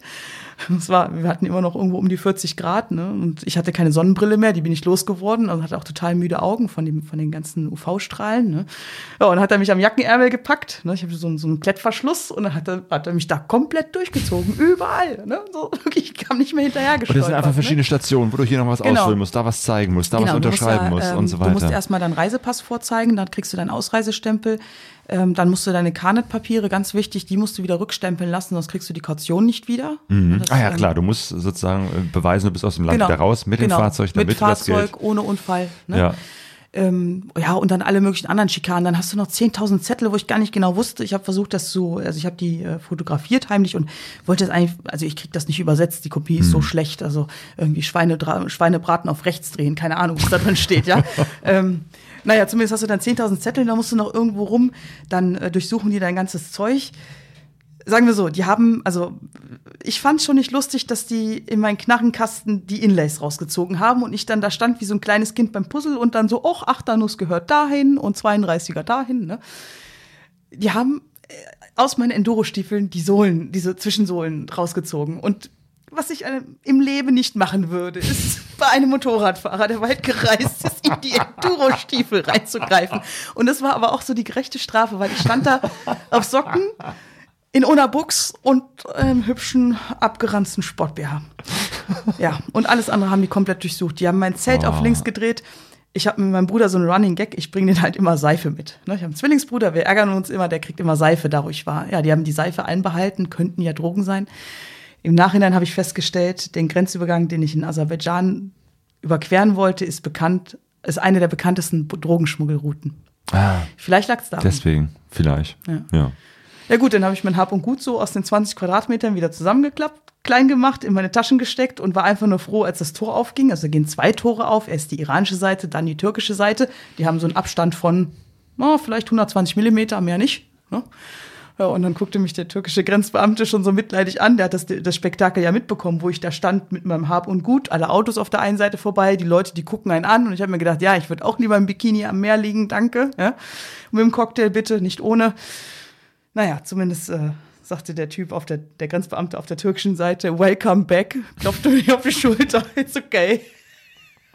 you can go. Da war ich echt Okay, jetzt froh. wird mir langsam bewusst, wie, wie fünf Stunden an so einer Grenze zusammenkommen können. Hat das auch so lange Ja, das gedauert? waren sieben Stunden dann. Ah, okay, ja. Ja. Aber ich hatte noch vier Stunden über. Ich hätte noch vier Stunden länger im Land bleiben können. Noch mehr, weiß ich nicht, äh, ähm, Ratschenkastennüsse sortieren oder Ja, so. ja, genau, genau. Das, das habe ich dann irgendwann später gemacht. Dann habe ich mir auch in, tatsächlich in der Türkei, äh, eigentlich wollte ich unbedingt wieder Wildcampen, wieder Freiheit haben. Und da habe ich gesagt, komm, du musst dein Hab und Gut musst du irgendwie wieder ordentlich sortieren, weil ich habe es einfach nur reingeschmissen. Ich war einfach nur froh, dass ich weg konnte. Habe mir dann da tatsächlich mal ein Hotel gegönnt. Und äh, ich fand zuerst fand ich diesen Muizzinruf immer so, oh Gott, der jetzt plärt da schon wieder los, oh meine Ohren. Ne? Als ich den auf dem Rückweg bei der Ausreise aus dem Iran gehört habe, da, das war irgendwie so ein Glücksgefühl. So, es gibt hier wieder Geräusche, Musik, Menschen, Frauen und Männer gleichermaßen auf der Straße. Ah, ja. Muizzin, der da oben Ja. vom Dach plärt, ja. Allerdings hat er dann auch um, äh, dann habe ich mir gedacht, okay, gut, nimmst du das Hotel, sieht günstig aus. Booking.com gab's ja schon wieder. Ich Mhm. geguckt, wo ist ein Hotel, habe natürlich immer direkt am Counter gebucht, weil ja, das, äh, dann haben die halt mehr davon, das Hotel. Ja, und dann dachte ich mir, oh, ist aber günstig, ne? Da hat der Typ noch meine Taschen hochgetragen, ne? Das ist immer ganz lustig, meine Tasche war etwas schwerer, so, weiß ich nicht, 40, 50 Kilo. So manch äh, Hotelangestellter hat dann immer sein Kamoja, ich komme dann immer so um die Ecke mit Schwung und stell die dann dahin. Hatte ja Übung schon anderthalb Monate, ne? Und dann kommt dann ein Herr um die Ecke und denkt, oh ja, das kleine Mädchen, ne? Kriegt die Tasche nicht hoch. Das ist immer ganz lustig. Und hat er erstmal seinen Kompagnon geholt, da haben die zu zweit die Tasche da hoch, die Treppen hoch. Und da hab ich gedacht, ja gut, macht ihr mal, ich hole mir keinen Bruch. Ne? Aber Ja. genau, äh, hast du eigentlich immer noch dieses äh, Gepäcksystem, dass du eigentlich nur hinten Taschen auf deinen Rücksitz, Genau. äh, also mit, mit Seitenkoffern oder ähnliches an der R6 gibt's immer noch Genau, also ich Lösung? habe ein super gutes äh, System gefunden äh, von SW Motic. Das sind diese Softbags. ja. Ähm, super vorteilhaft. Im Zelt kannst du die zusammenknüddeln, wenn du halt nichts mehr drin hast. Ne? Dann kannst du deine Beine drauflegen, gut ist. Also diese Koffersysteme, finde ich, die brauchen zu viel Platz. Also ich kenne auch das, das System, also die haben zwei Systeme für Supersportler. Das feste System, da, also da musst du dich immer zusammenlegen wie so ein Fragezeichen, weil dieses feste System immer irgendwo rumvagabundiert, ne? Und die Softbacks kannst du einfach zusammenknüllen, fertig irgendwo, wenn man mal Das sind die, die rechts und links so ein bisschen runtergucken Genau, und dadurch ein bisschen genau, mehr Stabilität genau. geben. Da kannst, man, also da kannst ja. du richtig fliegen lassen. Also ich habe die schon auf der auf dem Rundkurs getestet mit Knieschleifen, Anbremsen und so. Ja, ich wollte ja wissen, was ich da drauf habe. Ne? Funktioniert super. Wie man so Gepäck testet, ne? Ja. Ja, der, der Muizin hat auch getestet, wie, wie gut ich schlafe. Das, der, der, um halb fünf, also ich stand senkrecht im Bett. Ne? Um halb fünf. Ja, wenn um fünf das Gebet gedacht- ist, muss man doch äh, rechtzeitig äh, Bescheid sagen. Diese Lautsprecher waren genau auf der Straßenseite gegenüber, auf mein Zimmer gerichtet. Jetzt wusstest du, warum das so günstig war. Genau, das war das Rätsel, warum es so günstig ist. Am nächsten Morgen, ne, ich kann auch nur davor warnen, dass man äh, Zahnpastatuben und Shampoo-Tuben im gleichen Baumaß hat. Also, die sehen ähnlich aus, wenn man nicht genau drauf guckt. Jetzt kannst du dir überlegen, womit ich mir dann die Zähne morgens geputzt habe, weil ich so dermaßen verscheppert war. Aber ich wollte mir die Stadt noch angucken, also dann war ich auch wach. Seife, nein. Sehr lecker, das ist mir mal mit, mit Rasierschaum passiert. Sieht auch genauso aus, so eine, so eine Tube. Ja, Ja. ja, ungefähr so. Na gut, dann bin ich da auch ziemlich schnell wieder ausgereist und wollte nach Armenien rein. Naja, dann habe ich häufiger mal so einen Lauf vom Maschinengewehr gesehen, so wortlos, was dann auf die Nase von meiner kleinen Ronja äh, zeigte. Und dann bin ich auch schnell gewendet, also auf einer einspurigen Straße mit einer Supersportler. Ist Jetzt in Armenien, 20 oder? Zügen. Ja, von der Türkei nach Armenien wollte ich rein. Ja. Da, die haben da auch irgendwie irgendeinen Klüngel gehabt und zumindest haben wir dann immer irgendwelche Maschinengewehrlaufe durch irgendwelchen Sandsäcken auf uns zeigen gesehen und habe ich gesagt, Oh. na, hier ist aber jetzt schlecht. Wenden in 20 Zügen ne, mit einer R6, hast du ja Wenderadius wie so ein LKW und Mhm. dann wieder zurück. Und dann bin ich erst durch Georgien, war kurz in Armenien. Also, das heißt, du bist gar nicht nach Armenien gekommen, weil, weil du einfach schon vorher waren da alles nicht, ich- verschanzt und. Genau, genau. Ja. Aber von Georgien nach Armenien ging's wohl rein. Ja, okay. Allerdings war ich dann 70 Kilometer drin und durfte wieder ausreisen, weil irgendeiner sagte, ja, wir machen, we, we close the border, you have to go back. Ja, Oh. Super, ne? Und dann hing ich dann da und musste dann wieder nach Georgien raus, aber Georgien ist auch schön. Ja, also Georgien kenne ich eigentlich auch nur Geschichten, dass es total tolles, tolle Landschaft, Gebirge etc. Ja. sein soll. Ja, ja, definitiv. Ähm, da hatte ich dann nicht mehr so viel Schiss vor der Polizei. Da hat mich ein Polizist dann, erstmal hat er mir ähm, ein Hotelzimmer verschafft, weil ich bin zur Dämmerung eingereist. Also es wurde schneller dunkel, als ich erwartet habe. Das liegt ja doch sehr weit östlich. Und die ersten zehn Kilometer waren, standen nur LKWs. Und was ich beim Wildcampen nicht mag, ist, mich in der Nähe von Zivilisationen aufzuhalten. Ne, Und das ging halt nicht. Da waren halt auch noch Bärengebiet. Also habe ich dann Polizisten gefragt, wo ist denn hier das nächste Hotel? Oh, und das dann mit mir die ganzen Hotels abgeklappert. Und die Ecke dort war halt nur russischsprachig. Das heißt, ich hätte noch nicht mal mit meinem Google Translate, was ich vorher runtergeladen habe, äh, georgisch, hätte ich noch nicht mal was machen können. Naja gut, dann hat er mir ein Hotelzimmer verschafft und hat mir seine WhatsApp-Nummer gegeben, hat gesagt, so, ich zeige dir am nächsten Tag meine Stadt. Ja, und das war ganz cool. Dann hat er mich da quer durch die Stadt äh, rumgeführt. Äh, ja, und da hinten gibt's die Drogendealer. Und ich dachte mir so, ja, danke für die Info, die brauche ich heute nicht, danke. ne, na, aber Das hast du dann deinen persönlichen Guide direkt gehabt. ja, ja, genau. Ich hatte meinen persönlichen Guide und äh, quasi Beschützer ne? Ja. in Form eines Polizisten. Ähm, der tat mir so ein bisschen leid. Der hatte Nachtschicht und dann, weiß ich nicht, habe ich gedacht, ach komm, dann lädst du dir mal zum Dankeschön zum Essen ein und habe vergessen, dass er Nachtschicht hatte. Und äh, in Georgien wird ja alles mit Käse überbacken und also er ist fast mit seinem Kopf in seinem Käsefladen eingetaucht. Weil er so müde war. Ja, ich habe mich dann entschuldigt und habe Oh. gesagt, komm, ich bezahle jetzt und dann. ja, das Ja, war sehr wie, spannend. wie ist Georgien jetzt, nachdem du den Iran und die Türkei gesehen hast? Also im Gegensatz zum Iran ist Georgien wunderbar grün.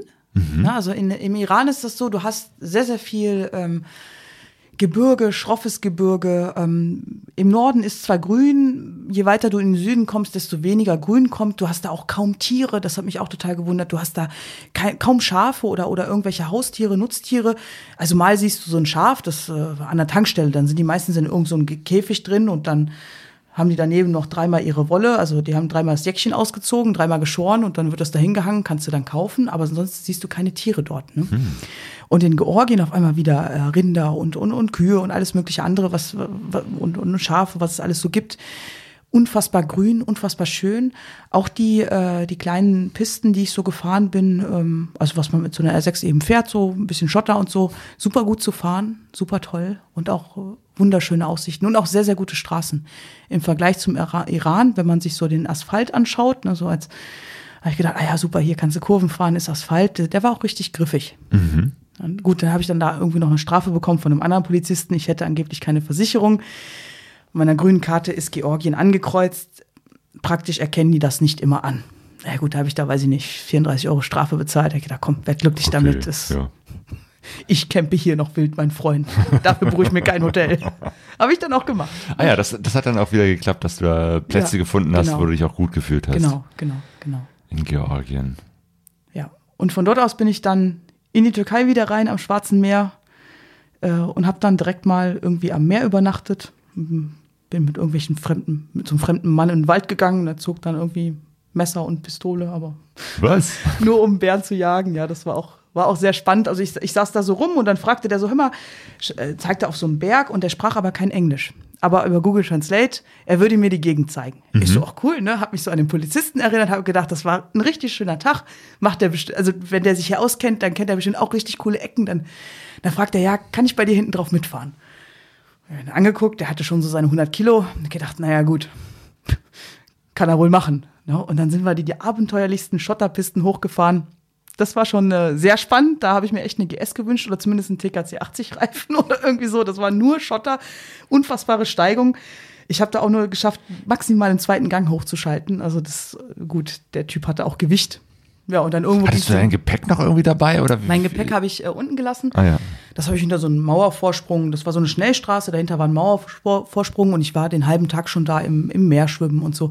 Und da war eh kaum was los. Ne? Und habe ich es halt dahinter gestellt, ne? Wertsachen mitgenommen. Also ich hatte eigentlich immer nur Reisepass, Karnetpapiere, ja, und, und Motorradschlüssel immer mit.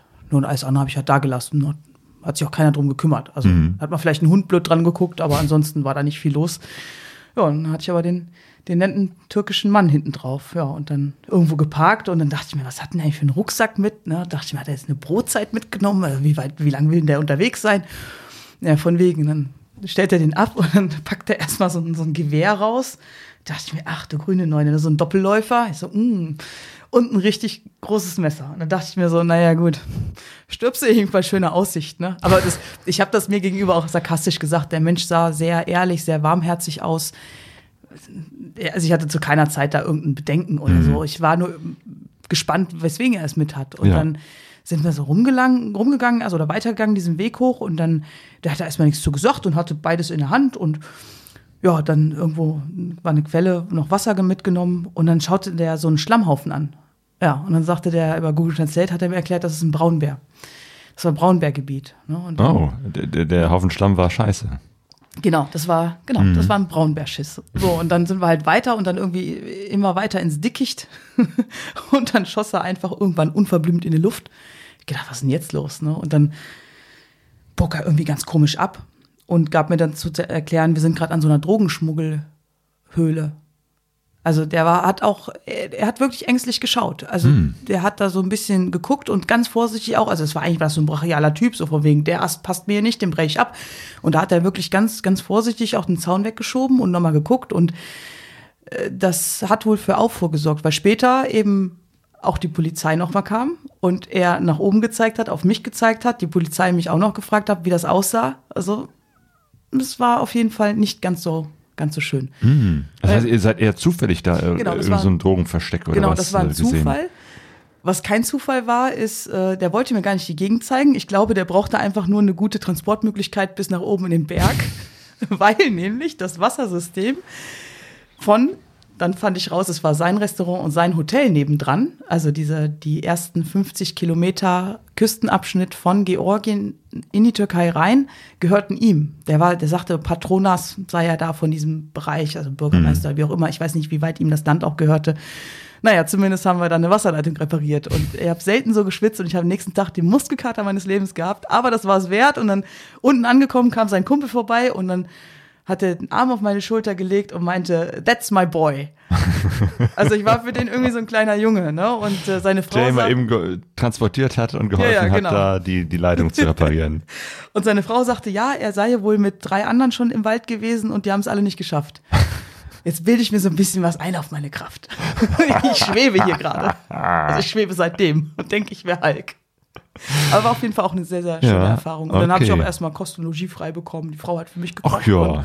Jeden Morgen Kaffee, Mittag Ja. Kaffee, abends Kaffee. Also ich, und, und, und Essen und was ich wollte. Und ja, wenn du deine Wäsche waschen willst, also der war sehr dankbar.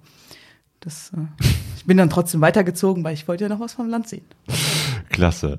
Ähm, genau, bist du eigentlich auch anderen Reisenden begegnet? Weil du bist ja eigentlich Ja. schon in der Ecke unterwegs gewesen, was jetzt nicht so populär ist unter Reisenden. Ja, also im Iran selber habe ich äh, acht Malaysier getroffen. Malaysia. Ja, die sind durch den Iran gereist, allerdings mit Guide, durften auch 30 Tage bleiben, weil die Frauen mit ihren Männern unterwegs waren. Ja. Ähm, an der Grenze, also an der Ecke ähm, Türkei-Armenien, habe ich äh, Kanadier und Nordamerikaner getroffen. Das war ganz spannend. Die habe ich immer wieder getroffen und äh, tatsächlich habe ich mich mit dem Ecke, so hieß einer Also von denen. waren das jetzt auch Menschen, die, die so gereist sind oder hatten die ein eigenes äh, Fahrzeug? Die haben oder? ein eigenes Fahrzeug gehabt, die waren mit dem Motorrad unterwegs. Die sind, die haben ihre Motorräder in den Oman bringen lassen und sind von Oman her hergereist bis nach München. Und von München aus haben die meisten ihr Motorrad wieder nach Amerika oder Kanada bringen lassen. Nur dieser Ecke nicht. Seine Schwägerin wohnte in Freising. Mein bester Kumpel wohnt fünf Kilometer von Freising entfernt. Also habe ich diesen werten Ecke ständig wieder getroffen. In der Türkei, mitten in der Türkei, an der Grenze zu Griechenland und in Deutschland dann wieder. Und er schrieb mir immer wieder, ja, äh, diese Gruppenreise, da haben wir uns natürlich Bilder geschickt und ich wieder so meine Schlafsackaussicht, ne, so meine Zehenspitzen, äh, Ronjas äh, Reifen vorne und schön am Meer. Ne? Und dann, oh, I wish I could be with you. Und ja, der hatte keinen Bock mehr auf Hotelabenteuer. Äh, dann habe ich noch Italiener getroffen, die waren gerade auf der Türkei-Reise und ähm, konnten das irgendwie nicht so fassen, dass ich allein unterwegs bin. Und ich dachte mir, was für ein Glück, dass ich allein unterwegs bin, weil ich habe die schon in einer Diskussion gesehen, wie sie sich über Kaffee gestritten haben, wo ich mir dachte, das muss ich nur mit mir ausmachen. Ähm, ich habe viele, viele Menschen getroffen und ähm, ja, viele sind mir auch im Gedächtnis geblieben. Viele, die auch, also insgesamt haben auf dieser Reise fünf fremde Menschen mein Motorrad gefahren. Die drei Iraner an der Grenze und äh, am Mittelmeer so, ein- so ein Bub, der war 19, der hat mein Motorrad total verliebt angeguckt und hat gefragt, ob er es putzen könnte. Und ich dachte mir so, putzen, da Hey. fällt die auseinander. und dann kam seine Mama um die Ecke und dann habe ich gesagt, mal, wenn du willst, kannst du damit fahren. Dann kam der Campingplatzbetreiber von diesem besagten Swinger-Campingplatz um die Ecke und wollte auch Ach, eine Runde fahren. ja, ich habe nur gedacht, komm, fahr, fahr damit und danach mache ich mich aus dem Staub. Ja, und ja, die hatten so Day of their Life und äh, ja, ich hatte Spaß, einfach zu sehen, wie die halt so zuerst ganz vorsichtig losgefahren sind, aber merkt, oh, jetzt kann ich mal ein bisschen mehr Gas geben, na, aber alle immer super vorsichtig. Ja. Nicht, nicht jeder verleiht sein Motorrad. Ich selber denke mir nur, wenn ich anderen Leuten damit eine Freude machen kann, ne, auf die zwei Liter Sprit kann ich dann auch. Ja. Passt schon. Wie lange warst du jetzt insgesamt unterwegs auf dieser Tour? Ähm, du meinst jetzt von, von Deutschland in den Iran oder auch Mhm. mit Marokko? Also Deutschland. Äh, das, Hing das zusammen oder waren das zwei ja, da war, nur, da war so ein bisschen kurz Pause zwischen, aber ähm, ja, knapp, also insgesamt anderthalb Monate, beziehungsweise ein bisschen mehr als einen Monat war ich jetzt äh, ja von zu Hause weg Mhm. bis nach Teheran und zurück. Genau, für mich war dann so mein, äh, äh, mein Wegweisen, dass ähm, also mein, mein Datum, was ich hatte, waren halt die Kawasaki Days in Speyer, weil wir da wieder als Heels und Wheels ausgestellt haben und den Ah. Leuten gezeigt haben, wie man Motorräder Also, aufhebt und so. wieder zurückkommen. Da musste ich leider wieder zurückkommen. Aber ich habe mich auch natürlich gefreut, weil ich halt viele, viele Freunde auf dem Weg zurückgetroffen habe. Ich habe ähm, aus meiner alten Pflegefamilie habe ich ähm, den großen Bruder wieder getroffen. Dann bin ich weitergefahren, habe noch Freunde in Österreich getroffen, die ich eigentlich hier aus dem Ruhrgebiet kenne. Die Ruhrpott Power Tours, vielleicht kennst du die. Nee. Die waren in Österreich und äh, Ruhrpott Power Tours. Genau, die machen viele Aha. Touren hier so im, im Umkreis. Und die waren in Österreich und haben gesagt, ja, komm doch vorbei. Und äh, dann habe ich beim, beim, beim Andreas noch auf dem Balkon geschlafen und das war so ein, so, so ein Fünf-Sterne-Motorradresort. Und ich komme da mit dem Schlafsack um die Ecke und die Dame an der Rezeption guckt mich an und mein Kumpel, äh, die kommt gerade aus dem Iran, die schläft bei mir auf dem Balkon. Ja, ja, dann zahlt die nur das Frühstück. Das war ganz gut. Ja, und dann bin ich halt noch ein bisschen durch Slowenien gefahren, ein bisschen durch, durch Dreck. War vorher noch in Bosnien auf so einem Motorradfestival. Das war auch ganz spannend. Hey. Habe mich in in Griechenland noch im Sand festgefahren. Das war ein bisschen zu fein, der Sand. Dann musste ich mein kleines Motorrad doch nebenher laufend wieder rausschieben. Also das war schon ein bisschen tricky, aber. Aber das ist immer wieder geschafft. Genau, genau. Und es hat sich gelohnt. Also Ja. für diese, für diese Schwimmrunde im Meer hat sich auch gelohnt. Und ähm, du bist jetzt nicht zurückgekehrt und hast gesagt, okay, da, das war jetzt so die Reise meines Lebens, jetzt reicht's erstmal mit Motorradreisen. Nee, nee, also ich will auf jeden Fall wieder los. Ich, wo ich zurück war und ähm, also viele haben gefragt, äh, worauf ich mich am meisten freue, ob ich mich auf mein Bett zu Hause freue oder äh, ob man, auf mein Zuhause generell. Ich habe mich tatsächlich sehr gefreut, meine, meine liebsten Menschen wiederzusehen, so meine, meine engen Freunde, mein Bruder auch, den konnte ich dann endlich ärgern. Ne? Das erste, was ich gemacht habe, den erstmal eine Gießkanne über den Kopf zu halten, als er im Garten war und seine Tomaten gegossen hat. Ne? Zwillingsbruder eben. Ne? Aber Und- keine Seife hattest du für ihn dabei. Aber zumindest Nee. eine Dusche dann. Genau, genau. Eine Dusche ohne Seife. Ne? Und äh, tatsächlich bin ich zurückgekommen und die erste Nacht habe ich tatsächlich bei mir in der Werkstatt äh, neben meiner Ronja im Schlafsack verbracht und bin gar nicht erst zu mir nach Hause. Das ist Fußweg zwei Minuten, ja, also ich muss einmal um die Ecke. Ich bin gar nicht erst in mein Bett gekrabbelt, sondern war doch sehr traurig und wehmütig, dass die Reise so in dem Sinne erstmal zu Ende war. Ah, du wolltest noch nicht loslassen. Nee, nee. Will ich immer noch nicht. Ähm, Ich plane jetzt aktuell, mich beruflich so zu gestalten, dass ich halt für länger reisen kann, aber eben auch Geld währenddessen verdiene ähm, und währenddessen auch arbeiten kann. Also ich habe während der Tour zwei Mentaltrainings gehalten vor Gruppen. Das war auch schon richtig, richtig cool. Ich, Vor Ort oder remote? remote, da saß ich in Kappadokien in irgendeiner Höhle. Das Internet war jetzt nicht ganz so gut, aber es war ausreichend. Äh, da habe ich zwei Mentaltrainings gehalten. Das hat auch super Spaß gemacht, weil man dann auf einmal wieder so im, im Culture Clash ist. Also man auf der einen Seite hat man eben so die Leute, die Motorradfahrer, die man so kennt, so my daily business. Also ich bin halt nebenberuflich Motorradtrainer und dann sitzt du aber da in der Höhle und bist eigentlich ganz weit weg und machst so verrückte Sachen, bist allein mit deinem Motorrad unterwegs mit einer R6. Das war schon so, das war schon sehr spannend. Ne? Und das ist aber das, was ich jetzt auch äh, plane, weiterzumachen, zumindest aus meinem Ingenieursbereich, meinem Maschinenbau-Ingenieursbereich, dass ich da vollständig remote arbeiten kann und dann in naher Zukunft bis mittelfristiger Zukunft für länger durch die Welt zu reisen. Hey. Vielleicht mit, weiter mit der R6, wobei vielleicht eine andere Supersportler. Stimmt, du hattest zum Schluss auch noch Probleme, ne? Mit, mit, mit dem Motorrad. War da technisch irgendwas? Also das äh, auf Sie der Tour selber. komisch, das, daran kann ich mich erinnern. Wie so ein alter Mensch riecht auch komisch, ne? Hallo Papa. Ähm, also äh, tatsächlich, ich hatte eigentlich nur ein Problem, wenn man es Problem nennen kann. In Teheran äh, musste ich den Luftfilter säubern. Blöderweise habe ich die Schrauben nicht alle gelöst bekommen. Die haben sich durch die Hitze, dadurch, dass ich da in diesem Stop-and-Go hing, hat sich's verschmolzen. Also musste ich die teilweise rausbrechen. Passt schon, hat funktioniert. Äh, der Luftfilter, den habe ich immer noch. In, ähm, in Marokko hatte ich ein Loch im Tank. Das äh, habe ich mit Knetmetall, haben wir das repariert. Also Teilnehmer hatte Knetmetall mit. Seitdem ist das da auch drin. Ne?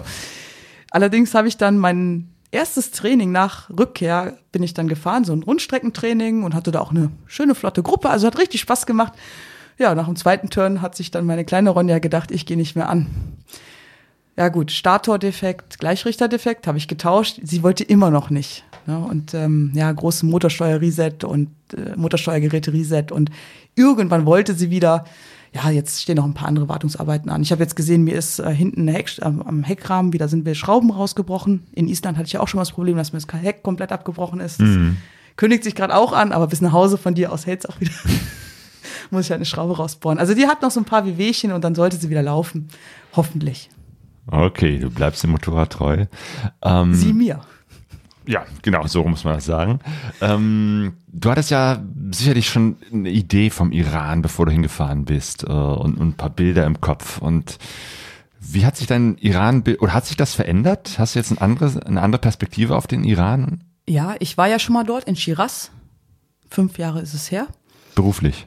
Genau. Ah ja, genau. mal ganz kurz gefragt, weil du immer wieder sagtest, ich war mal beruflich hier und mal da. Was Ich hatte, früher, gemacht? ich hatte früher beruflich sehr, sehr viel Reisetätigkeiten, halt aus dem Ingenieursbereich. Ähm, also das war unter anderem, also ganz viele verschiedene Sachen. In meinem letzten Beruf war ich viel unterwegs ähm, als Sachverständige für Elektrotechnik, also beim TÜV. Viele kennen TÜV nur von Autos. Ich habe da viel ähm, ja, Beratung gemacht, ähm, Entwicklung, unterstützt ne, und war dann halt dementsprechend als Roboter-Experte recht viel unterwegs. Vorher war ich bei Kawasaki Robotics, habe aber gehofft, dass ich nach Kawasaki Motorcycle rüberkomme. Ja, das war aber irgendwie so eine gläserne Wand, da bin ich immer vorgescheppert, da kam ich nicht durch. Weil du Yamaha fährst. Ja, ich habe mich mit einer Honda beworben damals und dann, Ja. das fanden alle total toll, dass ich Motorrad fahre. Nur der, der japanische Präsident hat dieses Motorrad sehr missgünstig angeguckt irgendwann und sagte, ich muss das woanders hinparken, aber nicht vor seiner Tür, vor seinem Bürofenster. Eine Honda bei Kawasaki, ja. Nee, aber nichtsdestotrotz, äh, ich war halt vorher im Bereich der Robotik unterwegs und war da mm, sehr, sehr viel unterwegs und also meine Berufe hatten doch sehr viel Reisetätigkeiten, aber eben aus diesem stringenten Ingenieursbereich.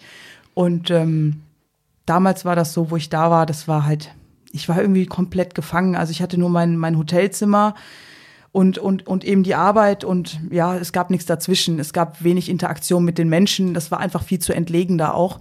Und da habe ich gesagt, das kann so nicht sein. Ne? Und habe das auch sehr, sehr gut ähm, verdrängt. Also klar, man erinnert sich halt dran, wo man war, wo man gelandet ist, wie der Flughafen aussah oder was auch immer, aber den Rest habe ich einfach verdrängt, weil das mache ich immer ganz gerne mit negativen Sachen. Warum soll ich dann Augenmerk drauf legen? Das braucht Übung, aber ich versuche es zu verdrängen. Also auch jetzt auf der Reise muss ich zwischendurch echt mal überlegen, was mir Negatives widerfahren ist, weil mir so viel Positives widerfahren ist. Ne? Und äh, ich gesagt, oh gut, mal gucken, wie der Iran ist. Und ich hatte ehrlich gesagt keine Vorstellung, absolut keine. Also klar, warm, nette Menschen. Ja. Das aber, das war eben auch so, in der Türkei hat sich dieses Bild geformt, weil in der Türkei auch die Leute einfach unfassbar nett sind und in allen anderen Ländern auch. Ne? Ähm, aber ich hatte sonst keine Vorstellung, außer dass es vielleicht auch eine karge Landschaft ist. Klar, das, was man so kennt. Hm. Und was ist jetzt dein Iran-Bild? Ähm, sehr, sehr sonnig und leuchtend und äh, fast schon voller Herzchen, würde ich sagen. Also ähm, wenn ich mit den Iranerinnen schreibe, da kommen, ko- schreibe, da kommen immer ganz viele Herzchen-Smileys. Ne? Also deswegen habe ich da ganz viele Herzchen, weil die halt so, so herzlich schreiben auch. Ne? Äh, mein Iran-Bild jetzt ist ähm, auf der einen Seite sehr, sehr positiv von den Menschen her und auf der anderen Seite ein ganz großes Gefühl der Hilflosigkeit. Ich bin da durchgefahren, ich hatte keine Restriktionen und das hat mich auch wirklich fertig gemacht, wo ich auch wirklich froh war, dass ich wieder raus war. Ich hatte keine, keinerlei Restriktionen. Klar, die Hotelproblematik, das mit dem Kraftstoff und trotzdem, mir hat jeder geholfen und ich habe absolut, ich hatte sonst, naja gut, ich wurde auch mal in den Graben gedrängt und so, ja, aber mein Gott, das kann mir überall passieren.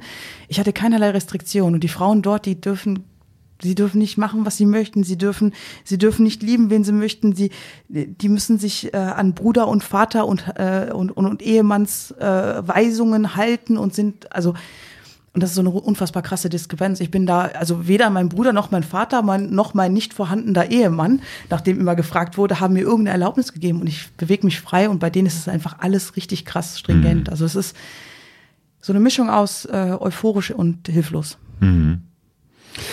Ja, hoffentlich verändert sich was im Iran, dass das mal irgendwann wieder ein, Ja. ein offenes Land wird, wie es ja schon mal war und, Ja. und, und, und da Menschenrechte, Frauenrechte und, und ja, wieder eine offene Gesellschaft entsteht. Ich hoffe. Also die Gesellschaft ist sehr offen, denke ich, aber sie muss ähm, legal offen sein. Ja, ja, genau, legal offen. Ja. So. Jo, ja, vielleicht äh, hast du da zumindest ein kleines bisschen ähm, an, an, an an Inspiration äh, mitgenommen. Und ähm, hier inspirierst du ja durch deine Trainings und durch deine Reisegeschichten ja auch Menschen. Äh, ja, Dort scheinbar auch. Also ich, ja. die haben da so einen illegalen Fernsehsender. Ich weiß nichts von dem, aber äh, zumindest bin ich da wohl auch öfter mal durchgefahren Hey. durchs Bild. oh, und ich hoffe einfach, dass da ein paar mehr Menschen träumen und vielleicht auch illegal ein bisschen Motorrad fahren. Es gibt ja iranische Rennfahrerinnen, Enduristinnen. Aha. Ähm, ich habe auch tatsächlich versucht, eine ausfindig zu machen, aber ich habe, sie hat mich, hat sich erst ganz, ganz viel später bei mir gemeldet. Ja. Ähm, genau. Also es gibt Frauen, die da durchaus rebellieren. Wir müssen einfach mal eine ganze Mädelstour dahin machen und dann Jo. zehn Frauen und dann. Ich weiß ja jetzt auch, ich habe jetzt auch einen Weg gefunden, wie ich länger als zehn Tage bleiben kann. Ähm, ich habe da iranische Bürgen. Ne, jetzt dürfte ich 45 Tage dort bleiben, weil die für mich bürgen und dann kann man auch ein bisschen mehr zum Träumen anregen. Okay, also du hast noch Ideen, hast noch Träume und äh, Auf jeden Pläne. Also da. das letzte Mal im Motorrad Da kommt sein. noch was. Okay. da bin ich sehr gespannt drauf. Dir erstmal ganz herzlichen Dank für deine Geschichte hier. Ja, danke dir. Bin gespannt, wie es weitergeht. Jo. Ja, danke auch äh, euch, den Hörerinnen und Hörer, für die Aufmerksamkeit. Bei vielen Podcasts, ähm, oder ich habe mir vorgenommen, jetzt äh, ne, paar Mal habe ich das ja auch gemacht, dass ich äh, vorher frage, ob ihr äh, Fragen habt äh, an meine Gästinnen und Gäste. Das habe ich jetzt nicht gemacht, denn man kann dich demnächst auch persönlich treffen, denn wir sehen uns wieder am 15. bzw. am 16. September, wenn wir diesen äh, Live-Podcast machen im Café Fahrtwind. Stimmt, da haben wir es ja auch schon mal gesehen, ne? Das ist ja Genau, irgendwie, Café Fahrtwind. Jo, kennst das haben du. wir damals mit aufgebaut über Heels on Wheels. Da haben wir auch. Ach, echt? Ja, da haben wir auch ganz viele Spenden zukommen lassen. Und ich habe da, Ah. also wenn da einer von der Elektrik eine gewischt bekommt, bitte bei mir melden, ich war's. Nein, ich habe es ja mal gelernt. Ja, okay. Ja, dann sehen wir uns im Café Fahrtwind wieder, beziehungsweise ihr könnt die Irene wieder sehen. Wir werden dort äh, eben halt einen Live-Podcast aufnehmen und dann könnt ihr die Fragen, die jetzt noch zum Iran, zu Heels on Wheels oder zu deinen ganzen verrückten Motorradgeschichten noch da sind, könnt ihr sie persönlich ansprechen. Ähm, am 16. September ab 16 Uhr im Café Fahrtwind und alle weiteren Infos dazu findet ihr auf pegasoreise.de. Wenn euch dieser Podcast gefällt, dann könnt ihr uns besuchen kommen am 16.09.2023 im Café Fahrtwind bei unserem großen Live-Podcast. Oder ihr besorgt euch das Pegaso-Reise T-Shirt von Dirty Rocks oder ihr schreibt eine Bewertung bei Spotify oder Apple Podcasts. Das hat der Müschel gemacht und er schreibt, Zitat, mittendrin statt nur dabei, einfach mal dem Alltag entfliehen und mit den verschiedensten Leuten auf Motorradreise um die Welt gehen. Mit Pegaso-Reise wird das Fernweh und die Reiselust geweckt. Vielen Dank, lieber Müschel. Wir sehen uns, wir hören uns und bis dahin, gute Reise.